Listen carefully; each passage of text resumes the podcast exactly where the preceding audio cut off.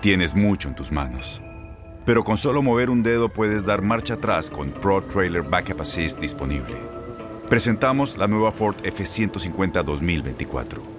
Ya sea que estés trabajando al máximo o divirtiéndote al máximo, esta camioneta te respalda porque está hecha para ser una parte indispensable de tu equipo. Fuerza así de inteligente solo puede ser F150. Construida con orgullo Ford. Fuerza Ford.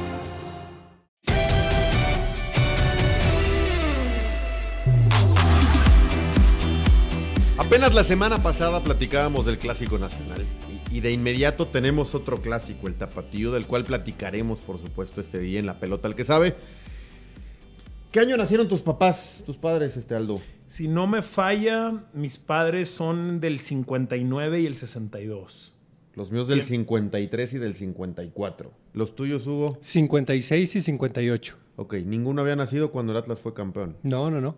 Nuestros padres no habían nacido cuando el Atlas fue... ¿Por qué Órale. carajos, Hugo Salcedo, le vas al Atlas, güey? ¿De dónde? ¿Cuándo? ¿Por, qué? por ¿Qué te enganchó, mismo, güey? Es masoquista. No, pues Bueno. fue amor a primera vista, los colores que de niño me enamoraron. Yo tendría. ¿Qué colores? y qué- Ahí te va.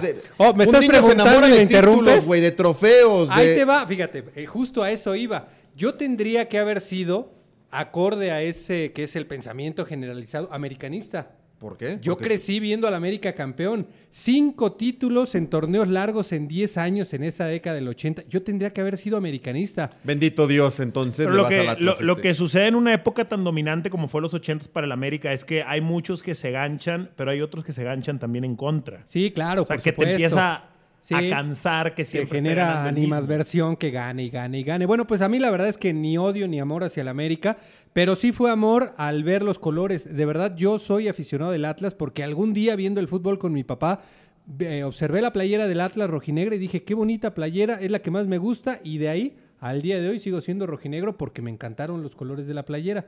La más bonita O del sea, fútbol tal mexicano. cual eres por rojinegro por los colores del equipo. Sí, sí, sí, por eso. Por la combinación. Por la combinación. ¿Tu papá era futbolero o no? Sí, muy futbolero, pero no de equipos. Le encantaba el fútbol, pero no realmente aficionado a ningún equipo. Este, lo veíamos pues, prácticamente cual sea. En- cuando era niño fuimos a ver mucho la temporada 90-91 de los Pumas. Muchísimo. Esa campaña creo que nada más nos perdimos un partido. A Cruz Azul cuando jugaba los sábados a las 5 en el Azteca también hubo una temporada que prácticamente, entonces indistintamente podíamos ver cualquier partido. A él le gustaba el fútbol. Oye, ¿y, cuántas veces en tu vida te ha pasado por la cabeza el decir en qué momento escogí al Atlas? No, nunca, ¿eh? Es que Nunca. no, No, nunca, nunca, nunca. Jamás, Así, jamás, carajo, jamás. estoy, estoy ya, este... Y te voy a decir por qué, porque aquí es donde más valor le doy a esa frase de Jorge Valdano de que el fútbol es lo más importante de las cosas menos importantes.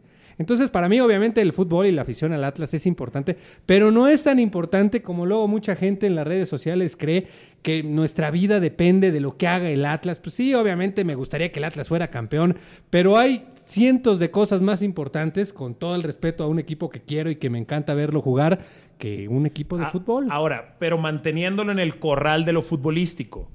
Si le vas al Atlas, entiendes que va en la ecuación. sí, claro. el sufrimiento supuesto. va en la ecuación. Totalmente. El pertenecer a una franquicia históricamente perdedora va en la ecuación. Bueno, hoy Sí, sí, de pero de niño no. A lo mejor de niño Pero es Hugo que no lo entendía. hay- hay y ya de adulto dices, ¿cómo carajos escogí eso? Es que yo, yo siento como que hay, hay, hay factores raros que deberían de alejar y terminan por ganchar y atraer más.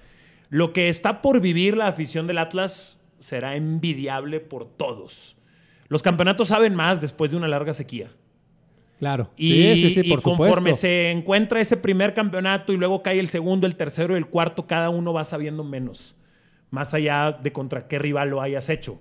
Entonces, creo que eh, tenemos unos 10 años viendo cómo se han roto algunas de las maldiciones más famosas del deporte. No hace mucho se rompió la de los Cubs de Chicago, 108 años. No hace mucho se rompió la de las Águilas de Filadelfia. No hace mucho se rompió la de la ciudad de Cleveland. Se acaba de romper la de Cruz Azul. Si me dejan agregarlo, se rompió la de Tigres no hace mucho también en el arranque de la década anterior, que eran Sí. 39 años. Yo creo que este equipo está trabajando romper su maldición. O sea, por primera vez en un buen tiempo veo al Atlas Sí. en un camino serio hacia, hacia romper su maldición. Sí, yo también, totalmente. Un poco el pensamiento y otro poco, o otro mucho la esperanza, obviamente, de que en algún momento cambien las cosas. Pero es muy claro, este equipo del Atlas, esta actual plantilla, con otras directivas no estaría vigente. A la primera oferta que hubiera llegado por Camilo Vargas, que además llegó para este torneo, lo hubieran vendido. Y así pasaba consistentemente cuando se lograba mantener una base, más allá de si eran buenos, regulares, malos. A la primera oferta de los grandes talentos canteranos o no canteranos, los vendían. Pasó con Caraglio y pasó anteriormente con la generación dorada y así una lista interminable. Mantuvieron a la base y en algún momento la reforzaron. Los refuerzos seguramente todavía tienen que ofrecer mucho más, pero el hecho de que esté Camilo en esta plantilla dice mucho de cuál es el nivel de compromiso y esfuerzo de todos tipo, de todo tipo, incluido el económico, de esta directiva. Yo, yo, recuerdo bien que hicimos un episodio de La Pelota al que sabe con Rafa Puente cuando estaba todavía con nosotros, antes de saber que fuera el Atlas, ¿no? Que fue casi en los días previos. Correcto. Y hablábamos de Grupo Orlegui en Atlas y él aseguraba, y coincidimos, porque estábamos también tú y yo, Hugo, que con esta directiva Atlas iba a romper ese ayuno. Que no sabíamos si en uno, en dos, en cinco, en ocho o en diez años. Pero con la seriedad de la directiva y aguantando ese tipo de cañonazos de ofertas por sus mejores jugadores, que esa sequía iba a terminar. Veremos cuándo. Y bien lo decías, es lo menos importante el fútbol. Pero para mucha gente, y en el volcán en el 2011 me tocó ver llorar gente, niños grandes, ancianos para mucha gente sí le va la vida, ¿no? En el fútbol. Le va la vida en un título, le va la vida en su equipo, en sus colores, en poder llegar a la escuela, a la oficina el lunes siguiente y decir, te gané. Este, es lo mágico del deporte. Claro. y ahí queda y se volverán a encontrar en seis meses, pero, pero es apasionante. Es apasionante todo lo que hay en juego, el nervio cuando está tu equipo en la cancha. Este clásico tapatío, Hugo, para ti, ¿sigue siendo un partido importante, histórico, épico, o crees que ha ido perdiendo terreno, que ha ido perdiendo valor? No, yo no pensaría. Es cierto que la actualidad de Guadalajara no es como venía sucediendo hace algunas campañas. La plantilla no es tan lujosa, los resultados no son tan positivos. El Atlas está en ese proceso de construcción de lo que seguramente en algún momento le puede redituar de muy buena forma al cuadro rojinegro, pero por esa circunstancia que bien señalabas que para el aficionado la pasión de un partido, en este caso el más importante que estas dos escuadras puedan desarrollar en la fase de grupos, para mí sigue intacta. ¿eh? Para mí sigue siendo el mismo clásico de hace 5, 10 o 15 años, la misma pasión aún incluso considerando que obviamente no habrá el ingreso total. Tienes mucho en tus manos, pero con solo mover un dedo puedes dar marcha atrás con Pro Trailer Backup Assist disponible. Presentamos la nueva Ford F150 2024.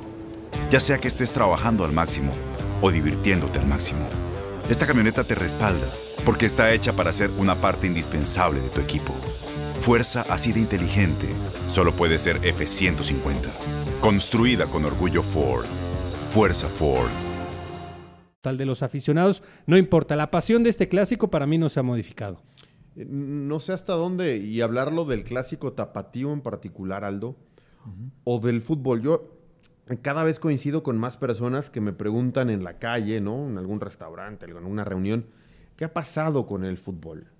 La gente siente que se ha ido perdiendo este pues no, cierta pasión, ratings de televisión, que ya no es el mismo que en los 80, en los 90. ¿Qué, le pasa al fútbol? yo creo que solamente tienen muchas más opciones para ver. Claro, es eso. Creo, que ese es el principal.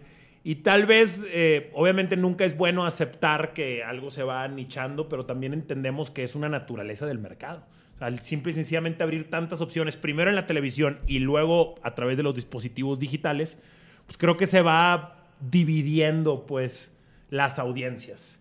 De tener estos partidos en donde era, no sé, un domingo a las 6 de la tarde y literal no había nada más que ver, más que eso, o, alguna que otra repetición a tener tantas opciones. Creo que nos vamos quedando entonces los más sinceros en cada fiesta, ¿no? Los más sinceros en el gusto o en la pasión hacia cada una de las disciplinas se van quedando y creo que es, creo que el fútbol, algo tan grande como el fútbol, no está ajeno de, de este anichamiento de los contenidos. Pasa con los niños. O sea, los niños hoy lo siento. A ver, yo me sentaba a ver un partido de fútbol y me lo tiraba de principio a fin. No me movía. Hoy a un niño lo sientas a ver y sí le gusta, lo ve un rato, después se levanta, ya fue a jugar para allá. Ya te pidió que le pusieras algo en el teléfono, ya te pidió el iPad, mejor un videojuego, no, vamos a ver el partido. Ya es una lucha, ¿no? De Sí. a ver cuánto tiempo, hasta dónde aguanta y qué tan aburrido o no es el partido, porque luego te entrega cada cosa. Lo Claro. que estás viendo que es imposible mantener al niño ahí sentado. Totalmente. Normal. Y sabes qué, esa situación creo que todavía puede tener un mayor impacto en 5 o 10 años. Porque ese gusto que a nosotros sí nos tocó desarrollar por el fútbol, esa pasión, jugándola o viéndola o como sea, pero que nos fue acompañando durante nuestro crecimiento, en estas nuevas generaciones ya no es en el mismo porcentaje. Como bien lo señalas, a lo mejor ahora es un 10% de ver el partido y otro 10% de hacer esto y otro 10% de hacer esto, y ahí se van dividiendo. Entonces, conforme vayan creciendo, muchas de esas generaciones, yo no tengo ninguna duda Claro. que ya cuando lleguen a nuestra edad, ya el fútbol no va a ser opción. A ver, Hugo, no en va a la ser escuela, opción. O cuando te ibas a probar a algún equipo, era un grueso de, no sé, 40 niños. Claro. Y tenían que hacer un selectivo para que se quedaran 20. Hoy, en los equipos de escuelas, este, ligas amateurs, ruegan y pegan, ¿no? Letreros de. Si tu niño es de tal categoría o de tal año, tráelo. Les falta gente, no se completan los equipos. Que se pongan a Y antes regalar había- becas. Antes Si no, había no. que pelear Claro, por sí, estar en un sí, equipo. sí. No sé, así va, así va, va el tema. Y, y- y creo que en esa misma como comparación o distribución de las audiencias, el, el mismo fútbol se hizo mucha competencia entre sí, con la explosión del fútbol internacional. Total. Va explotando el fútbol internacional, se va acercando más y ¿por qué no pensar? ¿Por qué no pensar? Yo, yo lo veo difícil todavía en, en nuestras generaciones, pero las generaciones actuales y que van resurgiendo, ¿por qué no pensar que en lugar de irle a un equipo de México le van a un equipo de España o de Inglaterra o de Francia? ¿Me explico? Es que eso, Aldo, en el mercado está muy marcado. Sí, sí, sí. Pero hay otra, a ver, eh, so- sobre ese tema y lo platicamos hace dos o tres episodios. ¿Puede un aficionado en México o un niño engancharse de la misma forma con un equipo europeo que con un equipo en México al que puedes ir a ver, del que puedes comprar producto, del que tu padre te puede llevar al estadio? Yo, pensaría que sí, Yo por en- y supuesto. sobre todo en estos tiempos. Claro. An- antes yo estoy totalmente de tu lado. O sea, an- antes con menos opciones y menos al alcance, a mí también me parecía difícil. Te ese- quedabas con Porque esto. puedes porque tener dos equipos. Tú el Atlas y, y- y- y no sé, otro en Europa o Boca, qué sé yo. Este, al menos para la gente que vive en México o que vivió su niñez y que le tocó ir al estadio a ver a ese equipo, pues con ninguno, con ninguno sufre como con el que está acá. Claro, eso O sea, está muy de marcado. Chivas, Real Madrid. Yo soy de Chivas, Real Madrid. Jamás sufriré lo mismo una derrota en un partido importante del Real Madrid que de Chivas. Sí, igual, igual, Y de niño tampoco sufrí una como otra. Totalmente, to- totalmente. Pero hoy se puede. Hoy creo que sí, hoy con Yo la también. cercanía que hay, creo que sí. O sea, con tantas opciones que hay al alcance de los, de los niños o de los chavos, creo que es mucho más factible que puedan engancharse con equipos internacionales. O sea, es mucho más factible, no sé si te ha llegado a pasar, este, te lo pregunto a ti porque eres el, eres el padre de la mesa, pero ¿no te han pedido tu hijo alguna camiseta internacional en, en lugar de las nacionales? Totalmente. Ahí está Y así empieza ese efecto. Ahí está la ¿no? muestra, Y así empieza entonces esa, esa competencia que es dentro del mismo, del- dentro del mismo fútbol. Yo la otra, la otra, la otra cosa que también encuentro es que mm, tenemos que acostumbrarnos a que cada vez le hablamos a aficionados más expertos. Eso creo que debemos de comprenderlo también. Totalmente. O sea, ya no podemos hablar en muchos muy masivos, obviamente, y que la mayoría los tenemos en tu DN, afortunadamente. Partidos muy masivos donde se sigue reuniendo la familia, diferentes extractos sociales, etc. Pero hay muchos otros partidos, la mayoría de los que transmitimos, que ya no nos están viendo casuales.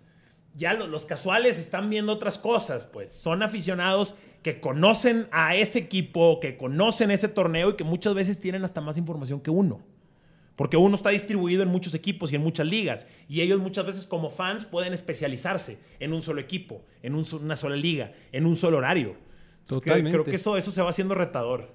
Y acerca de esta situación que preguntaba si hoy un aficionado puede llegar a tener el mismo impacto, la misma pasión, el mismo conocimiento por un club mexicano o europeo, para mí está muy marcado. Hoy al Chelsea lo puedes ver el miércoles en la Champions, el fin de semana en la Premier y así el otro miércoles lo puedes ver en la FA Cup y luego de regreso otra vez en la Champions y la Premier y lo puedes ver absolutamente todo. Y esas generaciones que ahora ya piden las playeras de esos clubes que además ya te las venden porque hace muchos años ni siquiera las vendían. imposible. Conforme vayan creciendo y ellos mismos tengan sus posibilidades, las van a adquirir en línea, porque hoy es lo de moda, hoy es lo que la mayoría hacen, comprar en línea. Eh, eh, Era, era un reto obtener una playera de un equipo europeo. Totalmente. Mi, mi- mi papá No me había. compraba algunas y, y- y me cuenta, ¿no? Los, las aventuras Ni siquiera te vayas al para- fútbol europeo. para comprar. Yo recuerdo 1993, finales del 92, tal vez principios del 93, conseguir la de México, marca Umbro, la de la selección mexicana, fue un logro extraordinario aquí en Ciudad de México. 1993, hoy puedes comprar la, de, la que quieras, de donde quieras, cuando quieras, de la talla que quieras, y además no solamente compras el jersey, sino cualquier otra de las cosas que te y le ofrecen. pones el número y el parche de Champions, el parche de campeón, le puedes poner tu apellido. Totalmente. Este- Esas son las nuevas generaciones. Con eso están creciendo y por eso No van sé si reír o casi a llorar, la par. que me platican. ¿Qué? No sé si reír o llorar, porque es Un poco, de real. un poco de las dos. Creo que, por ejemplo, la influencia de los videojuegos creo que cada día es mayor. Muchos de los jóvenes están, o de los más jóvenes, están adquiriendo su formación futbolística a través de los videojuegos. Conocen a los jugadores a través de los videojuegos. Y a mí me llama la atención, por ejemplo, cruzarme con muchos en esta modalidad del, del Ultimate Team que tanto gusta. A mí me encanta. Eh, muchos que eligen, vamos a decir, eligen al Cruz Azul, pero no quieren nada que ver con los jugadores del Cruz Azul. Lo refuerzan Quieren todo. ver a Mbappé con la del azul, a Messi con la del azul. Y a mí no me hace mucho sentido eso, pero a ellos sí, pues. O te toca enfrentarte a un Tigres o a un Rayados, pero que trae a sus jugadores favoritos Sí. de Europa, ¿no? Entonces ve cómo se les Tiene va. su encanto, ¿no? Si eres está, claro. fanático de Messi, imagínate a Messi jugando en tu... Bueno, ahora que Messi estuvo libre, ¿cuántos equipos, no aficionados, cuántos equipos hicieron Photoshops, ¿no? De Creo que 20, todos, El Necaxa, ah. el Puebla con sus playeras. Creo es que, que todos soñando veo- con que Messi se fuera a ese equipo. A mí me hace cuestionarme ahora el tridente este que armó el Paris Saint Germain. Me hace cuestionarme que en los últimos dos FIFAs había sido el tridente más usado en Ultimate Team.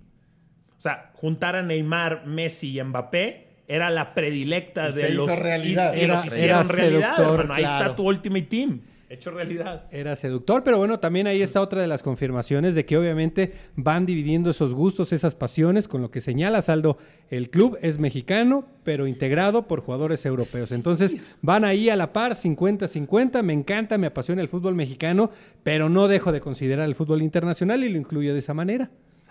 Correcto. ¿Qué pasa con Chivas, Hugo? Uf. Por cómo llega el clásico tapatío, porque es con técnico interino, porque ya empató uno y parecía que las sensaciones eran buenas, pero ya perdió con Querétaro y parece que las sensaciones no son tan buenas. llega con dudas Chivas, Sí. llega con dudas Atlas, sobre todo porque se enfrenta al rojiblanco, que últimamente le hace un poco, le genera un poco de miedo, ¿no? Este, Claro. Escalofríos. No sé si miedo, pero respeto sí. Pero ¿cómo Vamos a dejarlo en respeto. En ¿no? respeto, este, escalofríos. Ah. No dije miedo, No, dije no. escalofríos. ¿Qué le pasa a Chivas? ¿Cómo puede salir de esta? Mira, para mí es muy claro y tiene ciertamente que ver con esto que estábamos comentando acerca de las generaciones, cómo se vivía hace algunos años o hace algunas décadas. Hace 10, 20, 30 y más hacia atrás, las generaciones de jugadores profesionales soñaban con ser jugadores profesionales. Esa era su ilusión y cuando lo conseguían, se mataban por mantener eso vigente durante muchos años, los más que pudieran, hasta que realmente ya el cuerpo, el cuerpo no les diera. Y los eh, de Guadalajara, pues evidentemente se veían, eh, se veían mucho más marcados porque son solamente jugadores mexicanos. Hoy el futbolista en el mundo, no nada más en México, ya no sueña tanto con ser futbolista profesional por lo que representa la actividad deportiva. Es un pensamiento personal.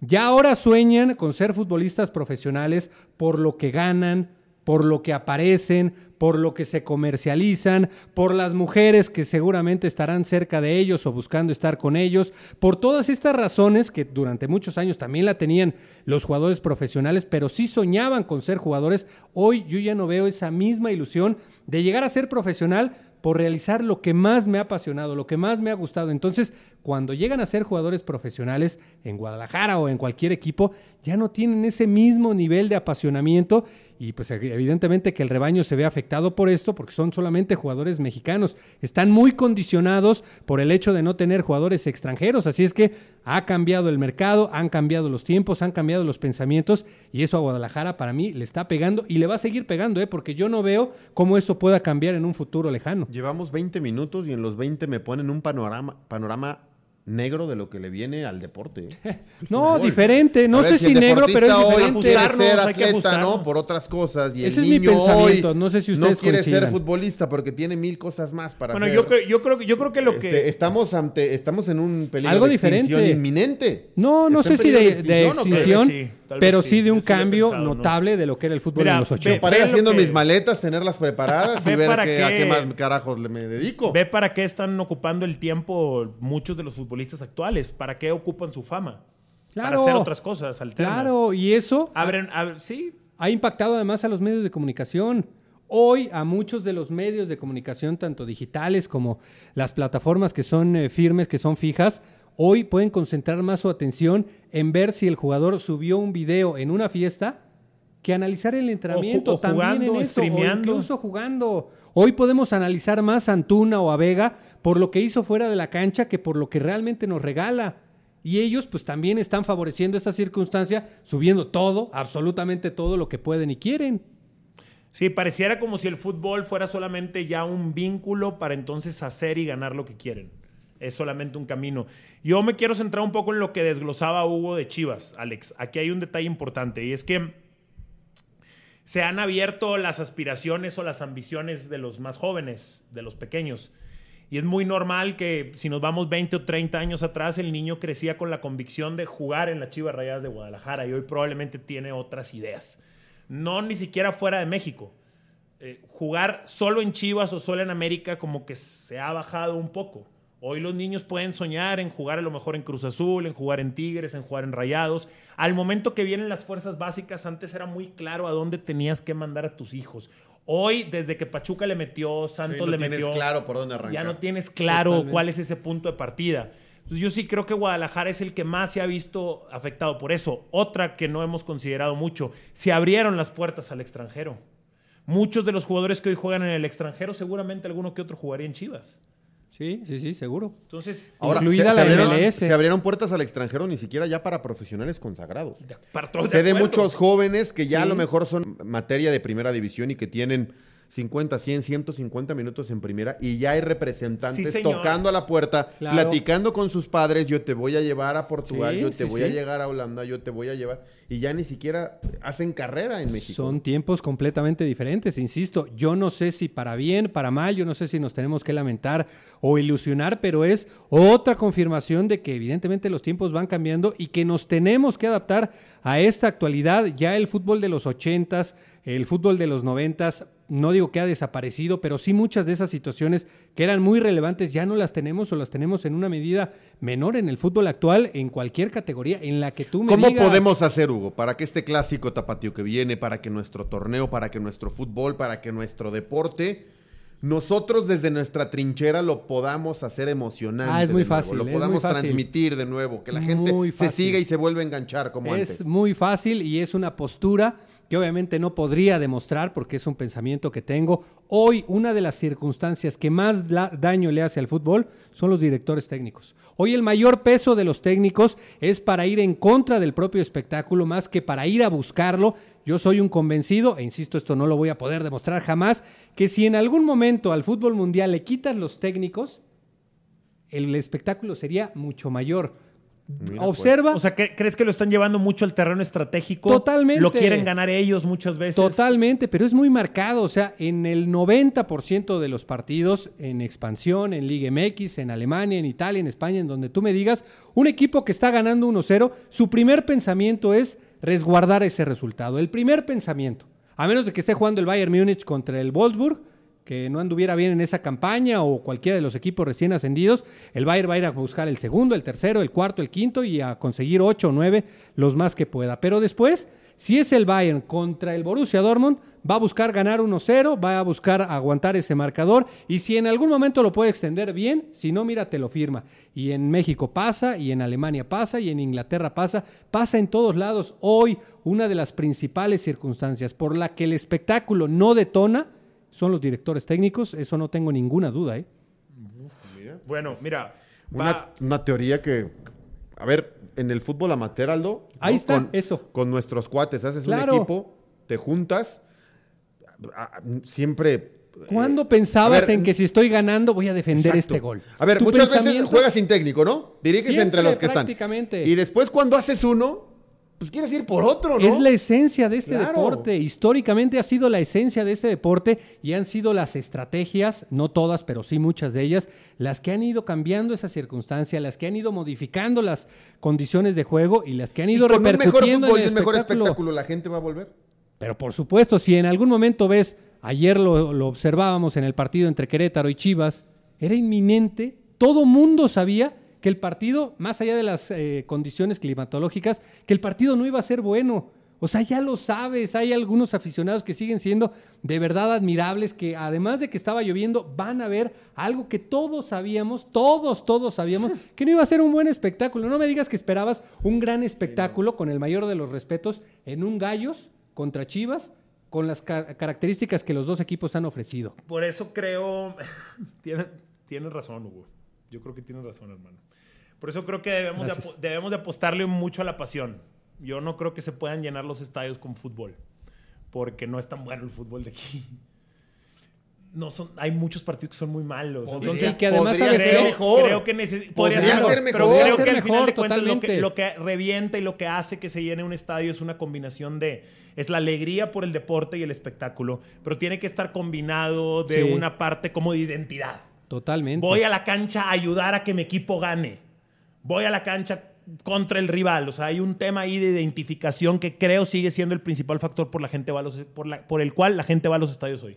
Es que además está siendo muy predecible en algunos casos. De pronto puede haber sorpresas, evidentemente que puede haber alguna circunstancia que se escape del análisis, pero un Puebla, Atlas, en el Estadio Jalisco, insisto, con el mayor de los respetos para el esfuerzo que hacen todos los profesionales que participaron en cualquier ámbito.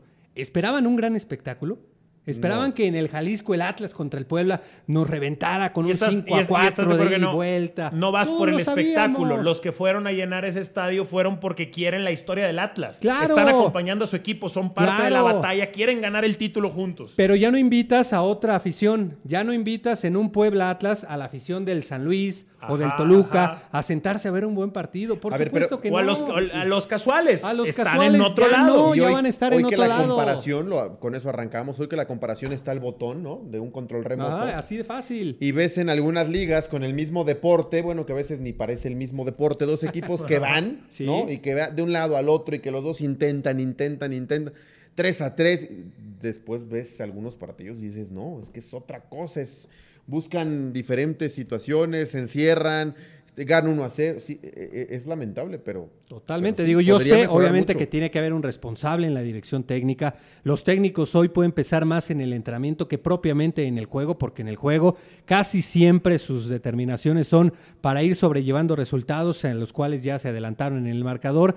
Pero después, un responsable, yo siempre lo he dicho, y muchas conversaciones y discusiones he tenido con Russo Samogilny, con obviamente Marc Rosas, acerca de esto. Hoy el espectáculo, si pones ese mismo Atlas contra Puebla en el Estadio Jalisco sin técnicos, que ellos mismos como en el barrio se dirigieran, no quedaría 1-0. Te garantizo que no quedaría como quedó ese partido, porque la esencia de este deporte jamás ha sido ni será para defender. Eso ha sido modificado por las estrategias de los técnicos. Mira, es una, es una buena, buena teoría. Es una buena teoría. Eh, regresando y para cerrar con el Atlas Chivas, el clásico de este fin de semana. Venga. ¿Quién tiene mejor arquero, Hugo? No, no hay punto de comparación. Hoy el mejor arquero de la liga y, del, con- y uno de los mejores arqueros del continente es Camilo Vargas. Es que no sé si Chivas con los dos no compite. Los Mira, dos juntos. No, no, es mejor Camilo Vargas, de Que acuerdo. los dos, que, va- que vale la pena decir esto. Gudiño anda bien.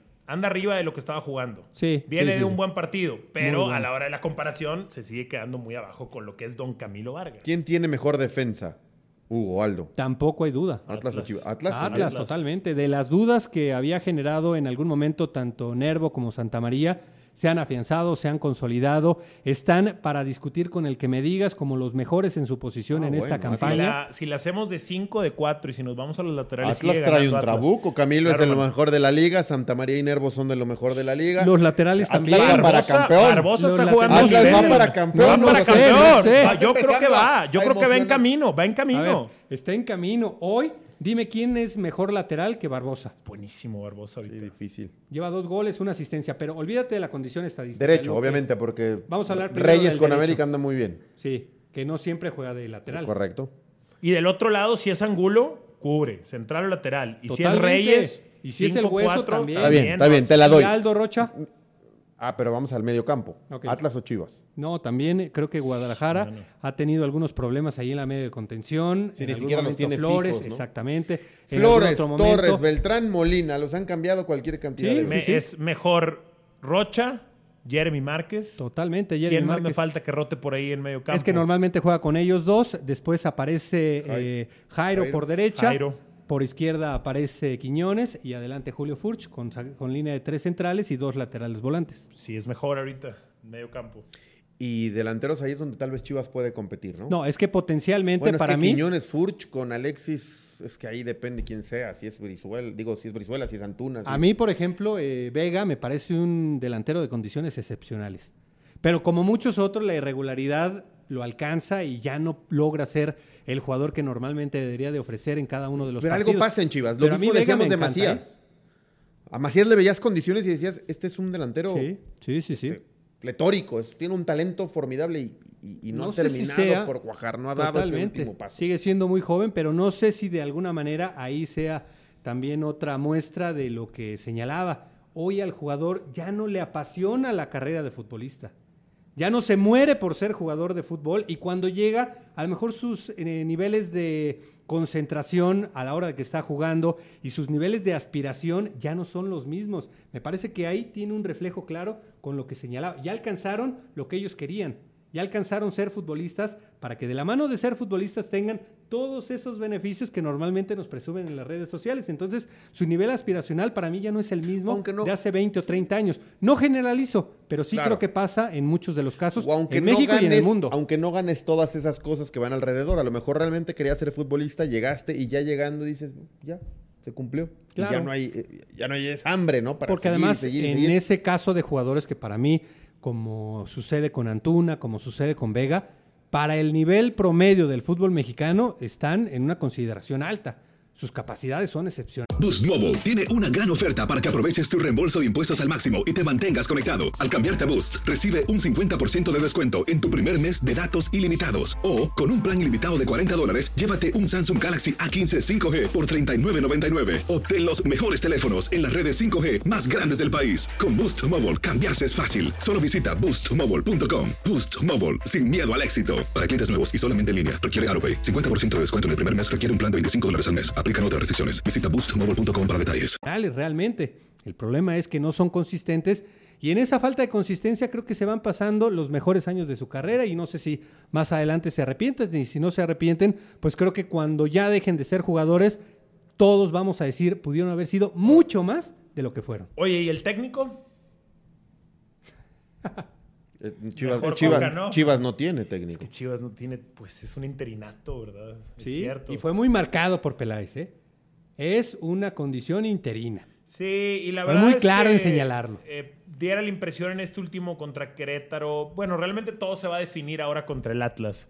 Sí. La perspectiva hacia Marcelo Michele Año, pero este último contra Querétaro creo que sale dando un muy mal sabor de boca en las declaraciones finales, ¿no? Y si el clásico tapatío lo pierde, Sí, se acabó. va a haber ganado uno de nueve.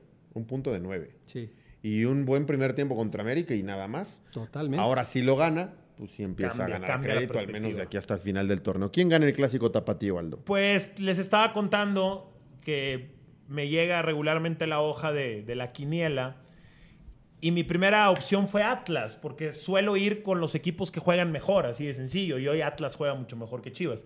Pero terminé colocando Chivas porque trae cierto dominio en el historial reciente de estos clásicos, entonces por eso me fui por Guadalajara. a pesar de que Atlas es el que juega mejor. Chivas. Hugo, ¿quién gana el clásico tapatío? Mira, para mí está muy marcado. Ojalá y me equivoque y ojalá y ah, el Atlas gane este partido. Pero yo veo clarísimo el empate. Clarísimo el empate en donde consiguen un punto, pero no pierden esa posibilidad de ser derrotado por tu gran rival. Con Guadalajara y los problemas que ha tenido, con la dirección técnica. El Atlas viene de perder contra el Puebla. Imagínate lo que sería esta semana. Pierdes con Puebla cuando además reservaste a tres jugadores, situación que fue altamente cuestionada por la gran mayoría de los aficionados. Y el fin de semana pierdes otra vez frente al gran rival. Para mí, empatan y los dos de alguna manera la van sobrellevando y ya el nivel de críticas, por lo menos esta semana, pues ahí va a seguir, o sea, no se va a extender de manera considerable, así es que yo veo un empate cantadísimo. De acuerdo. Y ya para irnos, Hugo, ¿cuántas playeras del Atlas tienes? De 1996 a la fecha, todas las que hayan utilizado, todas, todas, todas, estamos hablando... eh, como de 25 años de... 25 entre la primera, la segunda, la edición especial, la edición del cáncer. Y la Ah, ¿tienes edición de no todas? sé qué. Todas. Todas las ediciones. ok. Todas, incluso algunas que no fueron utilizadas. Lo que se conoce como los modelos que eh, les muestran a las directivas y que las directivas aceptan o no, muchas no las aceptan porque les dicen, no, pues este escudo no me gusta o estos colores no pero me que se comercializaron, ¿o qué? que no se comercializaron. O sea, te Ah, las las pasaron a ti under. Te las pasaron a ti under. Sí, las conseguí Under. por abajo, exacto, porque se fabricaron, porque las mostraron a la directiva y estamos hablando que se fabricarán, no sé, a lo mejor unas 40, 50 y logré conseguir Y de todas esas playeras. esas piezas, ¿cuál es la de mayor significado o valor que tienes? ¿O cuáles? Pues mira, la del centenario fue de Rafa Márquez y está firmada por todos los jugadores y además es una playera muy bonita porque no trae patrocinios al frente, entonces es una de las más bonitas y aquí traigo otras tres. Ah, ¿trajiste? Sí, claro. Como siempre, mira. Desde el 96 para acá, a ver si son 25 años, suponiendo que son por dos primero y luego por tres, has de tener... Son 118. Sí, por ahí. Con Sí, las te iba a ediciones decir poquito más de especiales. 100. Con las ediciones especiales y todas las playeras que posteriormente. Mira, 118 solo del Atlas. esta, pues obviamente ya empieza a tener un valor muy especial porque es de abril del 2018, la última victoria hasta el día de hoy de Atlas contra las Chivas. 2018. El Jair Ortega les hizo el gol. Tres años, más de tres Más de años. tres años. Tres años y medio. Rafa Márquez. Entonces ya empieza a tener un valor, ojalá y ese valor no se incremente porque el fin de semana el Atlas pudiera ganar. Y, y está bonita, ¿eh? Esta es del 18. A ver, la siguiente. Esta seguramente a los aficionados Chivas no se les olvida. 2004 y una chilena Fue la espectacular. de Robert de Piño, sí. Uno de los mejores goles en la historia de los clásicos tapatío, Robert de Piño. ¿Se fue la temporada que se fue a Europa a la mitad o no? Exactamente. Posterior a esa. Al PCB, ¿verdad? Posterior a esa. Posterior a Termina esa. esa temporada y después en la que sigue se Pero va. tú hace rato que decías que el clásico tapatío sigue intacto. Estos clásicos tapatíos, Sí. cuando eh, eh, finales de los 90, arranque del 2000, cuando andaba muy bien el Atlas también, que el cabrito Claro. andaba con Chivas, que volaba. Sí, sí, sí. Estos clásicos tapatíos, sábado por la noche en el Jalisco, eran, Buenos. Eran una locura. Esos sí eran de ida y vuelta, esos sí eran de goles. Eso. Sí, es Sí ha cambiado el clásico tapatío. Sí, es cierto. Pero, Pero sí para la consideración de la gente no tanto. Si este fin de semana la gente pudiera llenar el estadio, lo haría. Correcto, eso sí, eso sí. Entonces a eso, más, a claro. eso me refería un poco. Esta playera también es especial porque fue cuestionada por todos. A nadie le gustó. A nadie iba en contra de la historia, de las franjas, como están eh, acomodadas históricamente del cuadro de los El Flamengo rojinegros. está bonita. Sí, exacto. Parecía más del Flamengo, el modelo Freddy Krueger, como se conocía dentro de los aficionados. El modelo fue cuestionado y el jugador fue todavía más cuestionado. Te voy a decir Ah, claro. Bien, pero es una histórica esa. Omar Bravo. Y Cuestionado el jugador y el jersey. Las dos cosas. Muy, buen, muy buena combinación. Muy Las buena. dos cosas terminaron dentro de lo más alto de la consideración, tanto el jugador, porque en la cancha se ganó ese respeto y Como esa extremo, ni siquiera como centro Ajá, delantero. exacto. Y además partiéndose el alma junto con Bozo en esa ofensiva. Se la partió. Y la playera, porque fue una buena temporada con Bravo, con Bozo y con muchos otros jugadores, también terminó cambiando la percepción de la gente y siendo una de las favoritas. ¿eh? Cuando empezaron a darse los resultados, se agotó la playera y conseguirla después fue imposible. ¿Tú le mandaste poner bravo? o ¿Te la mandaron? ¿Te la no, esta la conseguí, esta la conseguí. Las tres las conseguí. ¿A qué le llamas conseguí? Pues a veces el mundo, el bajo mundo de los utileros, Exacto. el bajo mundo de los que están cerca de los vestidores. O sea, no pagaste por ella. no, sí, sí, las tres. Ah, ¿pagaste por Ah, cada una? No sé, a lo mejor esta no, esta no recuerdo. Normalmente, Los, sea- este, los coleccionistas, te voy a decir algo que normalmente sucede en los coleccionistas. No vendemos cosas. Es muy difícil que siendo alguien coleccionista, yo, yo como coleccionista, que yo venda algo por dinero. Dificilísimo. No lo he hecho desde que colecciono cosas de fútbol. Intercambio. Si yo tengo esta playera que para mí vale y este chavo tiene dos que valen, se las puedo cambiar. Y eso he hecho en muchas de las No- ocasiones. ¿Nos puedes dar algún intercambio que recuerdes como un buen intercambio que hiciste de playeras? Sí, hace poquito, por ejemplo, eh, la del Flamengo, utilizada en partido, con el 007, que incluso tuvo que ser solicitado a la federación, porque había muerto, no recuerdo el nombre del actor del, del 007, y le rindieron un homenaje. Utilizaron esa playera con el 007, y en Brasil un aficionado la consiguió, en, el- en los, este, en las redes sociales nos pusimos en contacto y se la intercambié por tres playeras de la Liga MX. Bueno, no, una ni siquiera era de la Liga MX, de los alebrijes de Oaxaca. Estas playeras de los alebrijes Él la de escogió, Oaxaca. él la eligió, le Él llamó la estaba atención. buscando. Sí, yo le, Le, dije, viste mira, la cara chingón. pues mira, no sé él qué pensará. Te voy a decir una cosa. madre, no, espérame. No sé él qué pensará porque a lo mejor una de esas él puede conseguir otra de, del Flamengo y no va a conseguir una en Brasil de alebrijes de Oaxaca. Te vieron la cara chingón entonces. No, no es cierto. No, es nada aquí- fácil la de Alebrijes. Nada, nada, nada. Y es un producto, perdón, esa de alebrijes de Oaxaca, que he cambiado por lo menos en seis ocasiones. Por el arte, ¿no? Sí. Ese, no me acuerdo, el- no Sí, quiero sí, equivocarme con el tipo de arte, pero tiene un arte de la región que suele plasmar en sus playeras Sí. y que me da la impresión que en el extranjero es reconocido. En Inglaterra y en Sí. Alemania, no sabes el valor que le han dado esas playeras de alebrijes de Oaxaca. Correcto. Eh, Nunca has vendido una, Nunca. siempre hay una primera vez. ¿Cuánto traigo? Falta Yo es que te lleguen al 500 precio, güey. Falta es que te digan toda tu colección por 2 millones de dólares. Bueno, Y vas a decir, sí, "Ay, cabrón". seguramente sí, pero ahí sí seguramente sí. museo. Ya está próximo, ya se está trabajando en eso. ¿El museo? Sí, sí, ya van a tener novedades, va a ser itinerante. ¿En tu casa o qué? No, no, no, no, no, va a ser un museo itinerante en Muy diferentes bien, ciudades. Me gusta. Ah. Esperen novedades. eso. Esperen novedades. Podrá entrar gratis, ¿no? No, no va a ser gratis. De una vez les aviso que no va a ser O sea, gratis, pues, obviamente. No ha vendido, algo. pero ahí sí va a ganar lana. O sea, por un lado dices todo lo que he invertido y por otro no puedo cobrar la entrada. Bueno, muy bien. Ya nos avisarás entonces, Hugo Salcedo. Aldo, vámonos. Gracias a todos Vámonos por escucharlo. Hasta ¿eh? acá llegamos en la pelota. El que sabe un poco del clásico tapatío, un poco de cómo anda el fútbol, el deporte, un poco de todo, como cada, cada semana. Chao.